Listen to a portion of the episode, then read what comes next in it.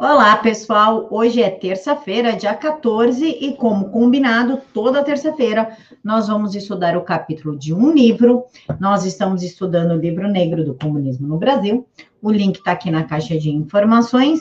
E hoje é o capítulo 2, né? Como o PC do B foi usado como instrumento da União Soviética para implementar o comunismo no Brasil. O que, que acontece com esse capítulo? Ele é enorme, então eu tive que separar ele por subtítulos então, no capítulo de hoje é o crescimento do PC do B, e o capítulo da próxima semana vai ser pior que os cangaceiros, a outra história da coluna Prestes. O capítulo de hoje ela já dá um panorama sobre a coluna Prestes e como ela foi utilizada para angariar seguidores do comunismo. Eu sempre deixo para vocês o link da resenha para vocês acompanharem comigo né, o, a aula de hoje, a resenha de hoje, enfim. Só que eu percebi que vocês, a maioria, assistiu e não clicou na matéria, e, portanto, nós vamos ler juntos. Olha só como eu sou legal com vocês. Aqui todo mundo vai estudar. Então, vamos lá. O Partido Comunista no Brasil, o PCB, que a gente tem que tomar muito cuidado para não confundir o PCB com o PC do B, porque eu também faço essa essa confusão. Na hora que eu vou falar rápido, não, porque o PCB, é, que começou aqui o comunismo do Brasil, primeiro Partido Comunista no Brasil, e às vezes sai um PC do B, assim, ó, no meio. Não, PCB, que é Partido Comunista no Brasil. PC do B é Partido Comunista do Brasil, tá? Então a gente tem que tomar cuidado com isso. Então vamos lá. O Partido Comunista no Brasil, o PCB, ele não nasceu de forma espontânea dos militantes, e sim a partir de um encontro entre um agente, da, um agente de uma agência de propaganda para a América do Sul da Terceira Internacional e do jornalista Edgar. Nesse capítulo, a gente vai ver, a gente consegue perceber o quanto os jornalistas que foram é, doutrinados, trazidos para a ideologia comunista, muitos deles saíram do anarquismo e aderiram ao comunismo, como eles foram importantes através das mídias para conquistar mais adeptos, né? Então a mídia desde sempre aí, desde 1900 e qualquer coisa, 1922, foi usada como forma de angariar simpatizantes e de subverter a ordem das coisas. Então, ao contrário do que ocorreu na Europa, onde vieram decisões do movimento socialistas, as quais dariam origem à atual social-democracia, no Brasil, os primeiros comunistas vieram, em sua maioria, do anarquismo, como a gente estudou no capítulo anterior. O link também está tá aqui na caixa de informações para quem perdeu a primeira resenha. Tanto que o PCdoB era considerado o único exemplo de partido comunista latino-americano formado de lideranças anarquistas. O partido ele nasceu em março de 1922 em Niterói, no Rio de Janeiro, com aval da Internacional Comunista, o que deixa bem claro a subordinação do partido antigo União Soviética. Muitos afirmam que o PCB é um partido nacional, o que é uma mentira, porque ele sempre foi sub, subserviente aos mandos e desmandos de Moscou, tanto que ele respondia a uma agência instalada na Argentina, que foi propositalmente instalada para cuidar dos partidos comunistas ao redor da América Latina. Havia urgência na organização do partido em vista da aproximação do quarto Congresso Internacional de Moscou, no qual deveriam fazer-se representar os comunistas do Brasil, como afirma Gustavo Marques, o autor do livro Negro no Comunismo, do, o livro Negro do Comunismo no Brasil. O primeiro secretário-geral da nova organização, Abílio de Nequete, esteve em Montevidéu, onde buscou a aprovação da agência de propaganda da Terceira Internacional, recebendo então a autorização para fundar o Partido Comunista no Brasil. Ou seja, nessa parte aqui a gente já desvenda a maior mentira como que um partido que é nacional, é brasileiro, precisou da autorização da Rússia para poder existir no Brasil. Então, o PCB é um instrumento desde 1922 para subverter a ordem no Brasil e instalar o comunismo. Em 1922, o Grupo Comunista de Porto Alegre escreveu ao Grupo Comunista do Rio sobre a necessidade de realizar o mais cedo possível um Congresso Nacional para a organização do Partido Comunista a tempo de ser representado no quarto Congresso Mundial da Terceira Internacional.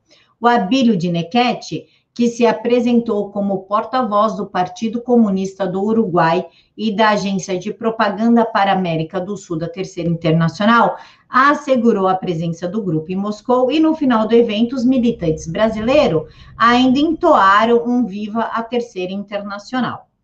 A Terceira Internacional estava inteiramente subordinada à direção e aos interesses do Partido Comunista da União Soviética, o Partido de Bolchevique, constituindo na prática um apêndice do partido e, dos estados, e do Estado soviéticos.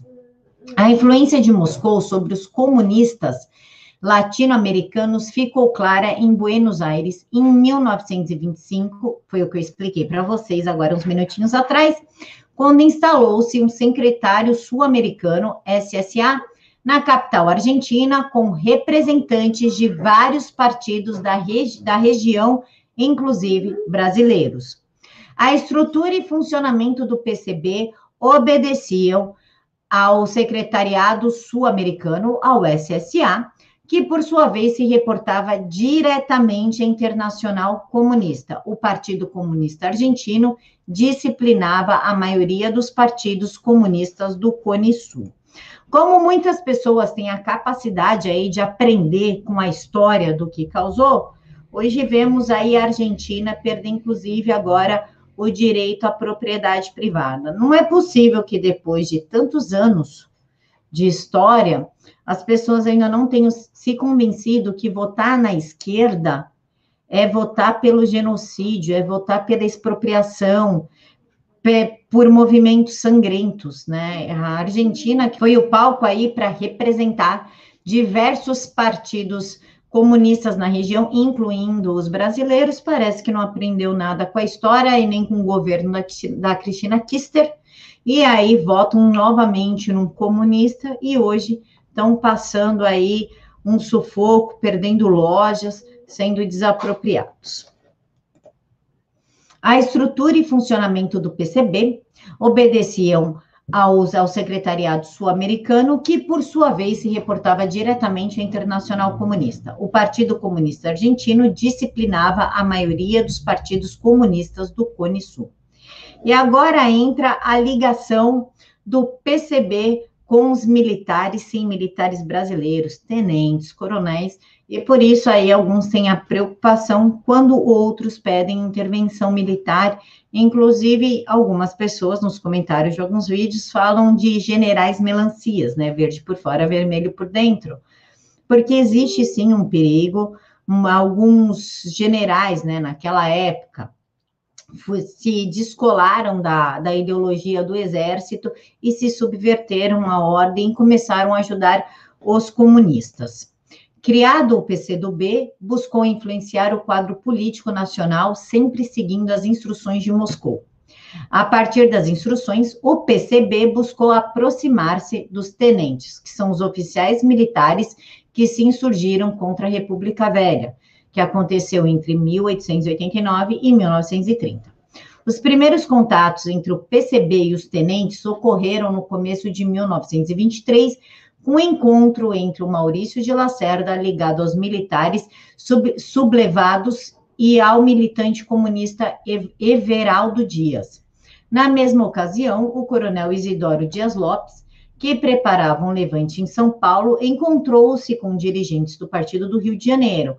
O PCB comprometeu-se a apoiar o movimento para derrubar o nosso inimigo comum, Bernardes, e ajudou a armar os operários. Então, vocês aí já conseguem perceber a ação de militares para ajudar os comunistas a dominarem o território. Os, comunistas apoiaram o levante sangrento do dia 5 de julho de, 1990, de 1924, que ocorreu aqui em São Paulo, e em 4 de novembro eles também apoiaram o motim do encouraçado São Paulo. A aproximação do PCB com o tenentismo teve o seu apogeu com a chamada coluna, coluna Prestes. O primeiro contato aconteceu em 1926, quando o capitão Valdemar de Paula Lima e o jornalista, aí a gente já começa a perceber uma ação mais contundente de jornalistas e colunas, redações, os jornalistas Josias Carneiro Leão, emissários de Cristianismo Cordeiro, dirigente comunista de Pernambuco, e do tenente Cleto Campelo, informaram ao comando rebelde sobre a conspiração que se desenvolvia no Recife. Logo após o encontro, o Cordeiro e o Campelo tentaram sublevar Pernambuco em uma ação sem precedente, uma ação totalmente translocada, sabe? coisa de gente maluca. Eles invadiram uma cadeia local e libertaram 11 presos que foram obrigados a se juntar ao movimento. Entre os soltos estavam, sim, figuras tranquilas, homicidas, ladrões e estupradores, né? Nada demais. A aproximação com os tenentes prosseguiu por anos, quando, cumprindo as instruções da Internacional Comunista, o PCB participou das eleições de 1926 e 1927, formando então o Bloco Operário. Logo depois da formação do Bloco Operário, ele virou Bloco Operário Camponês, tá? Eu não coloquei no texto, mas ele se tornou em Bloco Operário Camponês. O partido recebeu uma ajuda importante quando o jornalista Leônidas de Rezende, admirador de Marx e Augusto, e Auguste Conte, cedeu ao PCdoB o jornal A Noção, de sua propriedade em 3 de janeiro de 1927. O diário passou a divulgar uma linha da organização que tentava se aproximar da coluna Prestes, enaltecendo-a com palavras de ordem.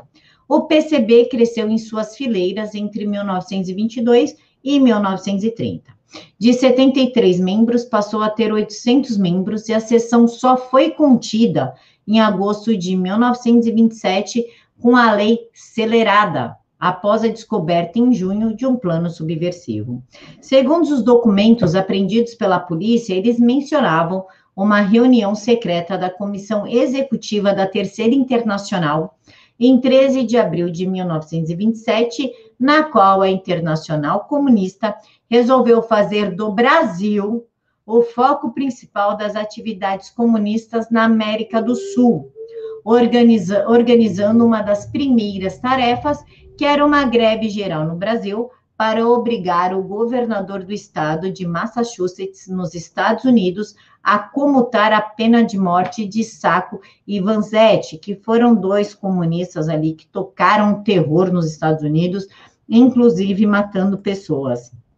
Na aula, na, no vídeo anterior, na resenha anterior, nós abordamos que os anarquistas, né, comemoraram a Revolução Bolchevique na Rússia, assim, estão seguindo o nosso intento. Acontece que os anarquistas passaram a ser perseguidos pelos comunistas, recebendo aí castigos absurdos, tortura, mortes violentas, inclusive alguns comunistas é, simpatizantes ao bolchevique falavam que para os anarquistas era muito melhor recorrer ao suicídio do que esperar ser caçado e sofrer o que eles tinham que sofrer.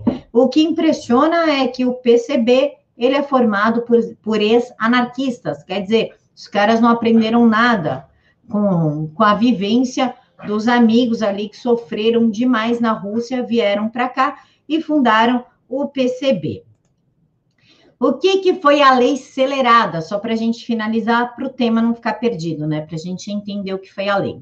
A lei acelerada, ou a lei Aníbal de Toledo, ela combatia os chamados delitos ideológicos, né? Ah, os levantes comunistas de greve geral e greves violentas.